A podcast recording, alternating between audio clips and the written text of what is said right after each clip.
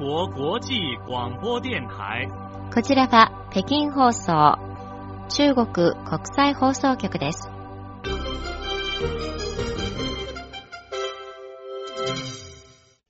こんばんは。ニュースをお伝えします。まずこの時間の主な項目です。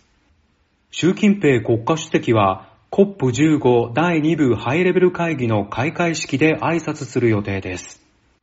中国疾病予防コントロールセンターは、現段階で主流のウイルス株は依然として BA.5 亜系統だと明らかにしました。中国侵略日本軍731部隊ルス名簿が初めて公開されます。以上がこの時間の主な項目です。はじめに、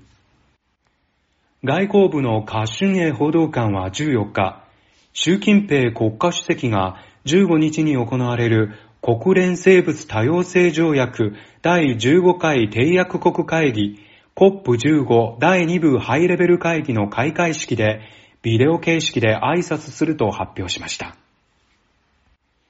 中国疾病予防コントロールセンターは13日、現段階で流行しているウイルス株は依然として BA.5-2 と BF.7 を主とする BA.5 亜系統であると明らかにしました。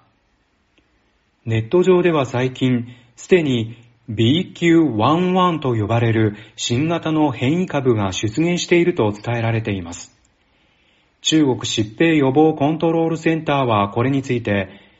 BQ.1 はオミクロン BA.5 が人々の中で流行し拡散していく過程で、ウイルスの変異、変遷を通じて生まれた第6世代の亜系統だと指摘しました。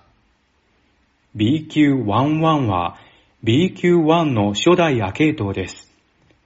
これらの進化系統は病原性が著しく弱まり、重症化率、死亡率は当初流行した変異株より低くなっています。BQ.1 は世界的に関心を呼んでいますが、現在のところ BQ.1 及びその亜系統に感染した人について病原性が強まっている、入院率や死亡率が高まっているとはいずれの国でも報道されていないとのことです。統計によりますと、上海の鉄道では8日から12日の利用客数は合わせて63万8000人に上り、1日の利用客数は5日連続で10万人を超え、それまでの5日間と比べ63.7%の増加となったことが分かりました。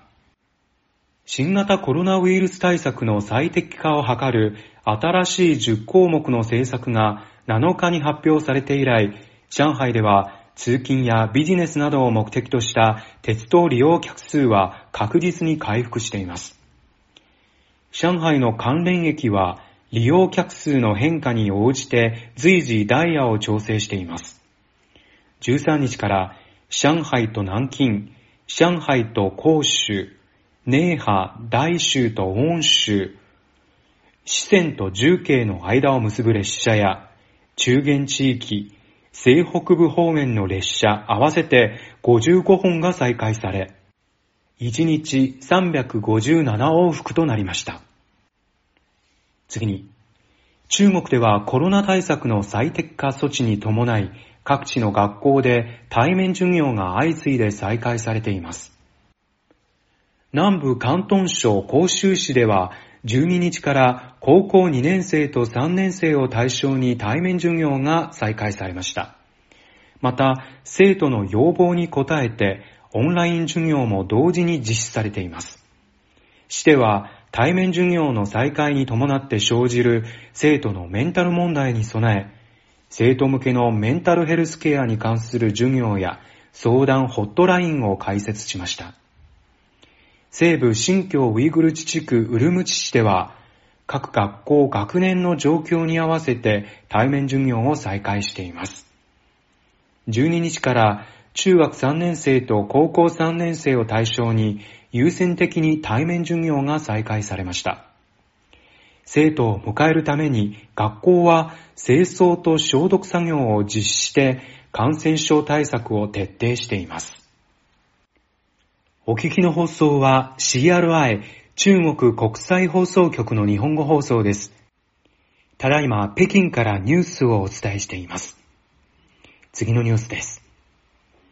このほど中国侵略日本軍第731部隊の在所陳列館の改編作業が正式に完了しました。今回の改編では、新たに大量の在所文化財、資料、映像資料が追加され、そのうち731部隊留守名簿が初めて常設の基本展示品として公開されます。731部隊留守名簿が編成されたのは1945年1月1日で、全690ページ、収録者数は3497人です。731部隊の軍人の氏名、自宅住所、家族構成などの情報が記録されており、中国侵略日本軍第731部隊在所陳列官の金清民艦長は、これは重要な発見であり、731研究史上の重大な進展でもある。旧跡、公文書資料、口述証言が相互に関連して互いに裏付けとなり、真実の731を形作っていると述べました。次に、工業情報科部は13日、工業情報科分野データ安全管理弁法を正式に発表しました。この管理弁法は、工業情報科分野のデータ処理者が中国国内で収集及び発生させた重要データとコアデータについて、法律や行政法規で国内保管の要求がある場合、国内で保管しなければならず、海外に提供する必要がある場合、法律や規則に基づき、データの出国安全評価を行わなければならないと提起しています。工業情報科部は、関連法律及び中国が締結または参加した国際条約、協定に基づき、あるいは平等互恵の原則に基づき、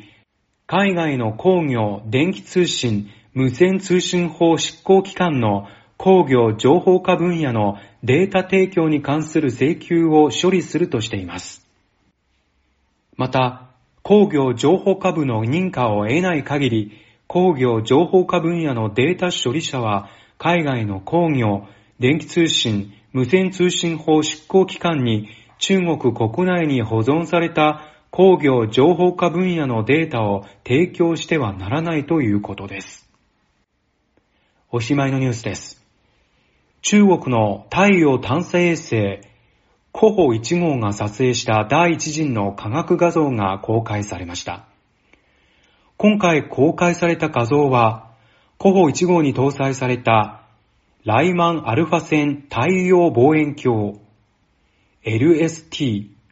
高 X 線イメージャー HXI 全日面ベクトル磁力計 FMG という3つのペイロードが2ヶ月間にわたって撮影したものです。コホ1号は太陽磁場と太陽フレア、コロナ質量放出という二大噴火現象の因果関係を研究し、宇宙天気予報にデータを提供するために今年10月9日に打ち上げられました。衛星の寿命は4年以上あり、1日あたりおよそ500ギガバイト、数万枚に相当する高画質のデータを蓄積、伝送できます。以上この時間のニュースを、民意表がお伝えしました。